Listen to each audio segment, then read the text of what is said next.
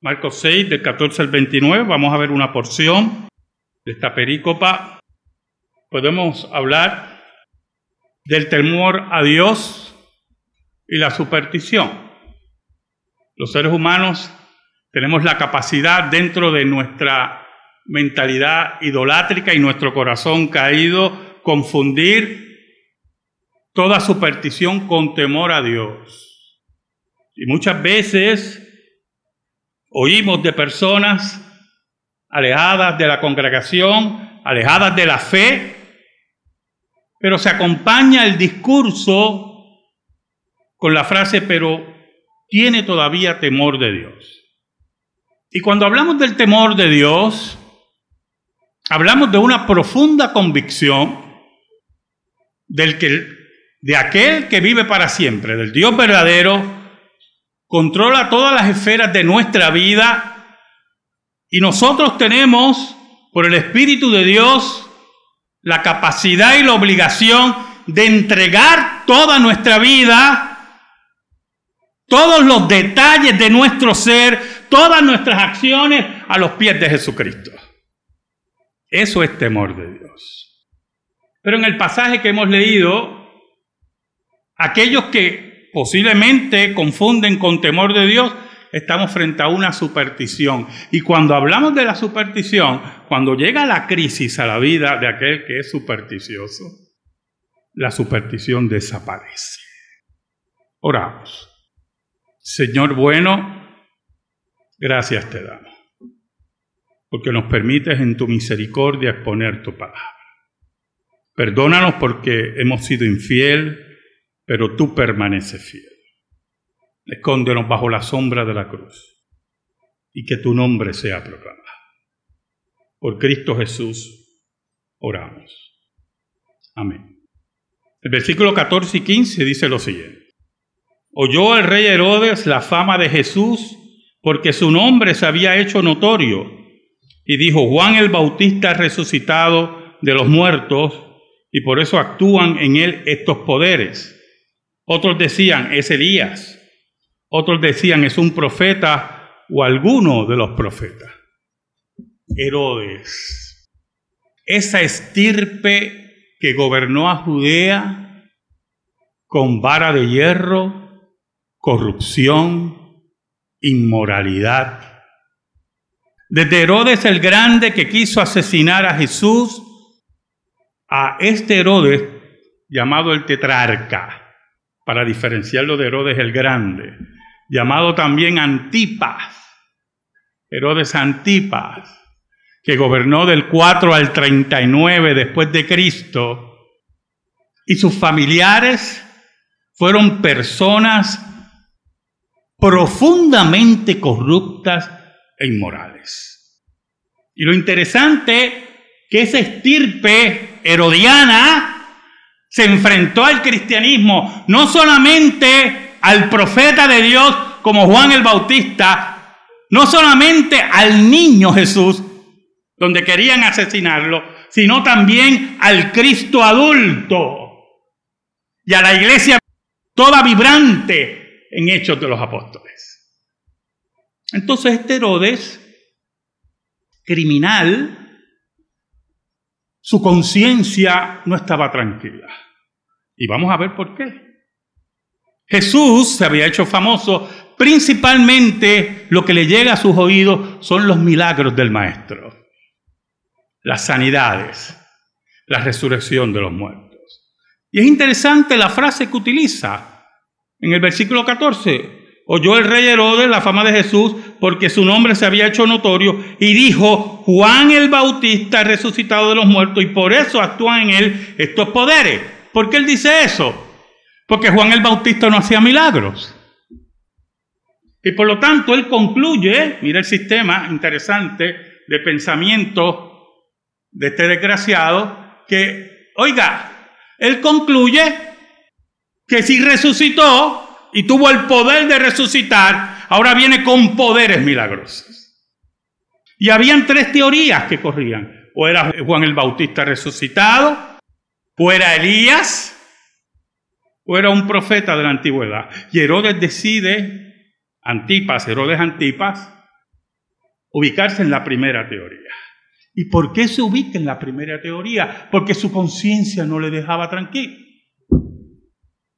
Y entonces manifiesta una profunda superstición. Y por eso quería conocer a Jesús. Quería confirmar que su teoría era la correcta. Versículo 16 y 17 dice, al oír esto Herodes dijo, este es Juan el que yo decapité, que ha resucitado de los muertos, porque el mismo Herodes había enviado y prendido a Juan y le había encadenado en la cárcel por causa de Herodías, mujer de Felipe, su hermano, pues la había tomado por mujer. Juan señalaba el pecado de Herodes. En el versículo 18 dice, porque Juan decía a Herodes, no te es lícito tener la mujer de tu hermano. ¿Y quién era Herodías? Mira hermano, estamos en el ambiente más corrupto de Israel. Un ambiente de pedofilia, un ambiente de incesto. Herodías era esposa de Herodes, Felipe, el otro hermano de Herodes, hermanastro del padre de ella. Ustedes pueden hacer cálculo genealógico. Y su anterior matrimonio, Herodías, tuvo una hija, Salomé. Y sabemos su nombre por Josefo. En las antigüedades de los judíos, Josefo identifica a la hija de Herodías con el nombre de Salomé. ¿Y cómo ocurre? Toda este, si se puede decir, total revolú de inmoralidad. Pues mire, Herodes Antipas visitó a su hermano Felipe, Herodes Felipe, un día, y se enamoró de su esposa, la esposa de Felipe, Herodías. Y Herodías se separa de Felipe, y Herodes Antipas se separa de su esposa, y toma a Herodías como esposa.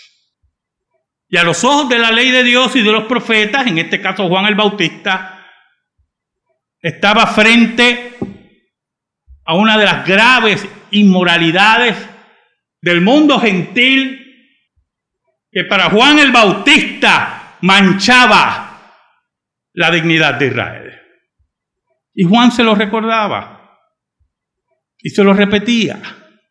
La voz profética que se basa en la escritura la iglesia que pierde el norte y no es voz profética, señalando la maldad, señalando la corrupción que nos rodea, la iglesia que no es disciplinada, la iglesia, vuelvo a repetir, que no es voz profética, se hace cómplice de los Herodes.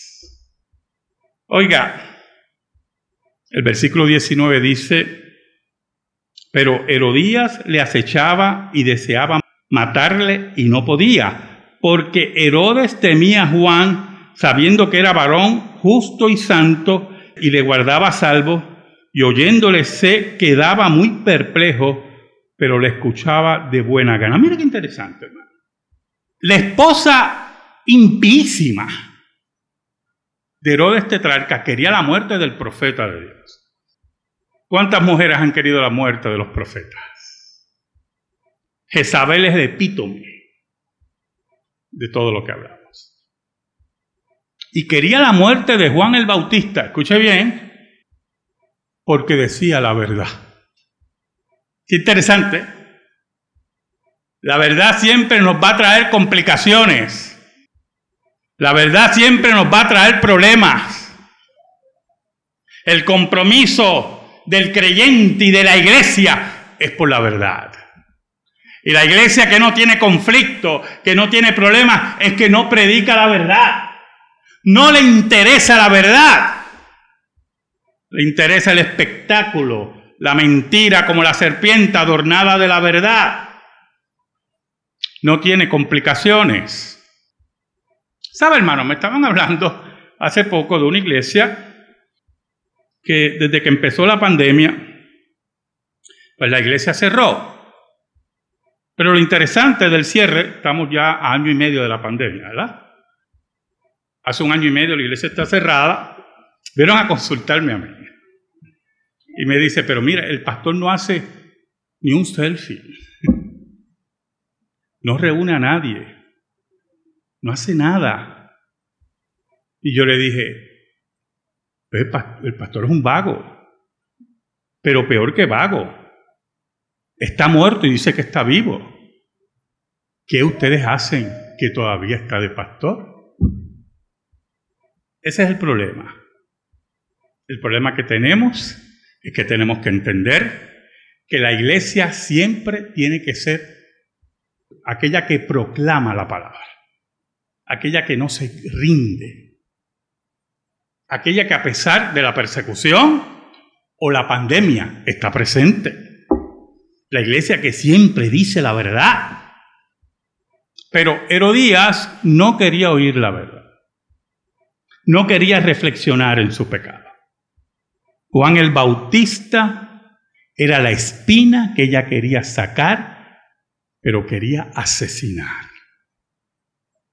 Ahora, Herodes, dice el versículo 20, que temía a Juan. Temía a Juan porque tenía conceptos supersticiosos de Juan. Esto es muy importante, oye hermano. Porque cuando dice sabiendo que era varón justo y santo, cualquiera puede decir, mira, tenía una buena opinión de Juan y tenía la opinión correcta de Juan. Depende de lo que usted diga que es justo y santo. Mi abuela tenía un altar a los muertos, a sus hijos muertos, a sus familiares muertos. otro día, le, ayer, le comentaba a mi esposa, mira que el Señor vendiendo a su cena, hace tiempo no veía a alguien vendiendo a su cena. Y mi abuela compraba su cena y le ponía en su altar. La casa olía a su cena. Y le rendía culto. Para ella ese lugar era santo. Y las fotos que tenía de sus hijos eran santas. Y de sus familiares eran santos. Supersticiones. Porque el día que murió, el altar desapareció. Los santos nunca desaparecen. Lo santo es permanente. Lo santo se desarrolla. Nosotros que somos la iglesia santa de Cristo, vamos en camino a la perfección. Lo justo se expresa en justicia. Pero cuando tienes conceptos equivocados de santidad y supersticiosos de santidad y de justicia, cuando llega la crisis, esa santidad desaparece. Añade, y le guardaba a salvo. Mire qué interesante, hermano. ¿Por qué dice y le guardaba a salvo? Porque sabía que su esposa tenía una influencia que quería asesinar a Juan el Bautista y él utilizaba actividades políticas políticas para proteger a Juan y quedaba muy perplejo cuando oía a Juan. Se confundía, entendía, se molestaba.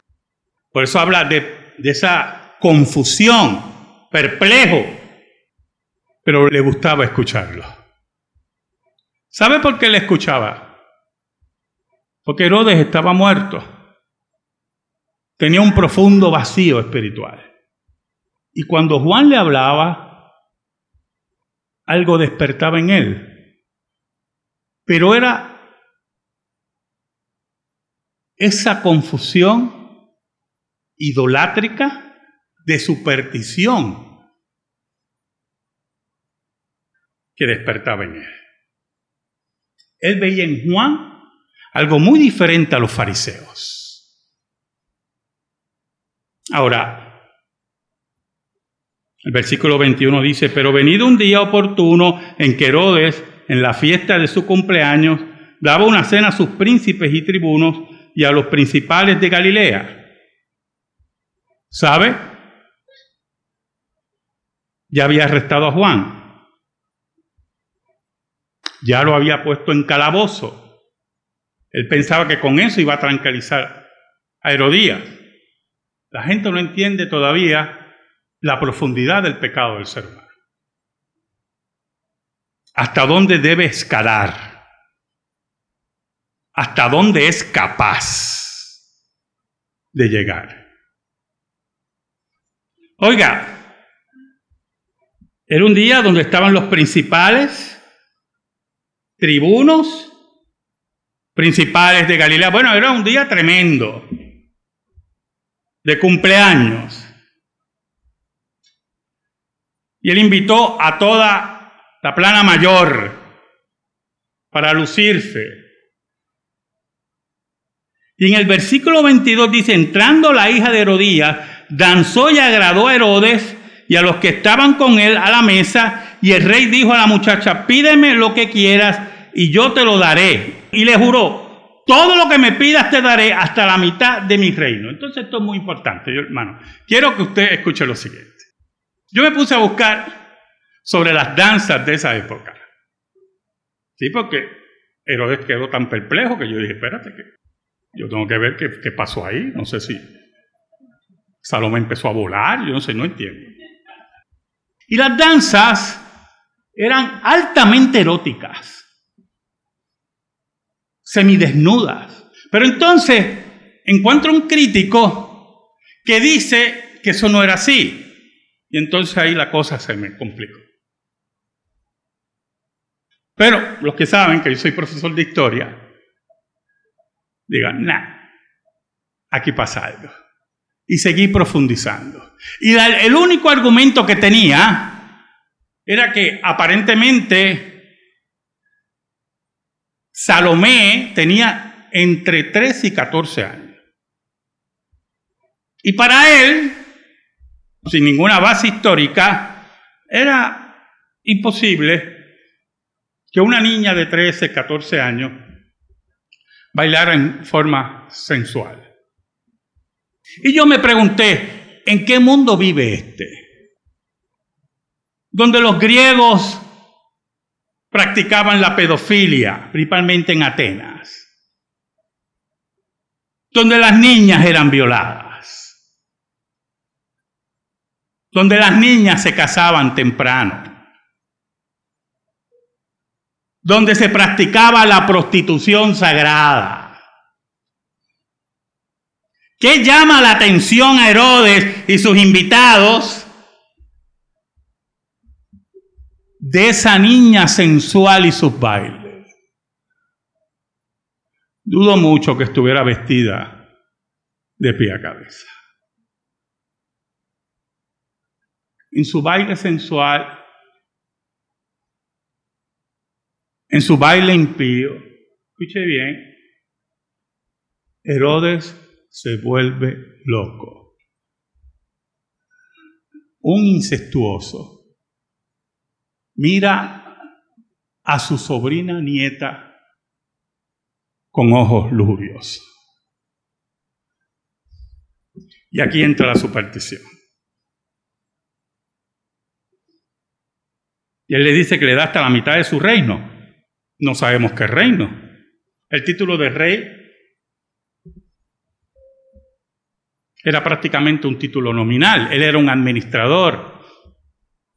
El rey allí era el César, no Herodes. Oiga, y Salomé, dominada por su mamá, Dice, saliendo ella dijo a su madre, ¿qué pediré? Y ella le dijo, la cabeza de Juan el Bautista. Entonces ella entró prontamente al rey y pidió diciendo, quiero ahora mismo me des en un plato la cabeza de Juan el Bautista. ¿Es el reto a Dios? ¿Es el odio a Dios? Es el odio a Juan por decir la verdad. Oiga, qué tremendo cuando nos odian por decir la verdad. Qué triste cuando nos aplaudan por mentir. Oiga, y el rey se entristeció mucho, pero a causa del juramento y de los que estaban con él a la mesa, no quiso desecharla. Y aquí entra el concepto de superstición. Para Herodes, Juan el Bautista era una figura de superstición, que le inspiraba superstición a su corazón. Intriga, pregunta, como algunos con el chupacabra. Otros, me acuerdo en los años 70, eran los garadiábolos. Hasta un libro publicaron de esa basura. Y la gente creía en eso. Y había fotos de los garadiábolos en los árboles, principalmente en Fajardo. Ayer estaba por esa área, pero no vi ninguno. Pero esa es la superstición. Y como había superstición en el corazón de era fácil desechar la superstición. Era fácil pisotear la superstición. Porque cuando hay temor de Dios, cuando hay temor según la escritura, aquí nos vamos hasta la muerte. Oiga, y Herodes por la gente que estaba allí lo oyó hacer juramento, su orgullo no lo dejaba. Y ante la petición de esta niña asesina conjuntamente con su madre. Él podía haberle dicho, un comentarista decía, él, podía haberle dicho, no, perdona, mi amor, yo te prometí un regalo, no un asesinato. Porque si él decía que era rey, entonces ejerza como rey. Pero así no era. Era un impío supersticioso. Y la superstición llegó hasta un punto. ¿Sabe, hermano? esto es muy importante. Nosotros los creyentes, los creyentes reformados, no creemos en ningún tipo de superstición. O no debemos creer en ningún tipo de superstición. Ni en el número 13, ni sombrillas que se abren dentro de las casas, o espejos que se rompen. Nada de esas cosas. Nosotros no creemos en nada de eso. No nos interesa. Oh, parece que lo de los espejos sí. Voy a orar por ustedes, ya me estoy preocupado. Oiga, oiga, nada de eso. Ni en ni en chupacabra. Eh, eh, es que usted se tiene que sorprender que en nuestro país un alcalde haya gastado dinero de erario público para buscar el chupacabra. O sea, nosotros estamos frente a mentalidades supersticiosas e ignorantes. Y ante eso, hermano, Herodes claudicó porque tenía no el temor de Dios, sino la superstición pagana impía que llega hasta el asesinato. Y en un momento de crisis, donde debió demostrar que era rey, y un hombre valiente demostró lo que siempre fue, un cobarde. En una ocasión los fariseos fueron donde Jesús y le dijeron, mira, vamos, muévete por aquí porque Herodes, este, quiere matarte. ¿Sabes lo que dijo Jesús? Léalo, eso es tremendo. Díganle a esa zorra, así dijo Jesús, díganle a esa zorra que yo voy a hacer milagros hoy, expulsar demonios hoy, mañana y al tercer día. En pocas palabras, es que Herodes aquí no me manda. Por eso Cristo le dijo a Pilato, ningún poder es dado a ti si no es dado del cielo. Y cuando nosotros tenemos claro que el temor de Dios nos puede llevar hasta la muerte, como Juan el Bautista, es que no somos hombres y mujeres supersticiosos, sino profundos creyentes en lo que dice la Escritura. El versículo 27 dice, y enseguida el rey, enviando a uno de guarda, mandó que fuese traída la cabeza de Juan. El guarda fue, le decapitó en la cárcel y trajo su cabeza en un plato y la dio a la muchacha y la muchacha la dio a su madre. Y yo me imagino a Herodías, ¿verdad? Mirando la cabeza. Dime ahora, adúltera. Y mientras ella decía eso, Jesús le decía a Herodes, dile a esa zorra. ¿Sabe algo, hermano? Usted lo sabe. Un día Herodías va a ver a Juan el Bautista de nuevo. Y Herodes, el supersticioso también. Y aunque la perícopa termina con el enterramiento de Juan por sus discípulos, es importante que entendamos que cuando tenemos el temor de Dios correcto a su ley por el Espíritu de Dios, ni supersticiones, ni ninguna persecución, ni enterramientos tempranos, ni amenazas de muerte, harán rendir con hinojos a la iglesia ante nadie. Porque nuestras rodillas, nuestro corazón y nuestra mente está de rodillas ante nuestro Dios y nuestro Rey.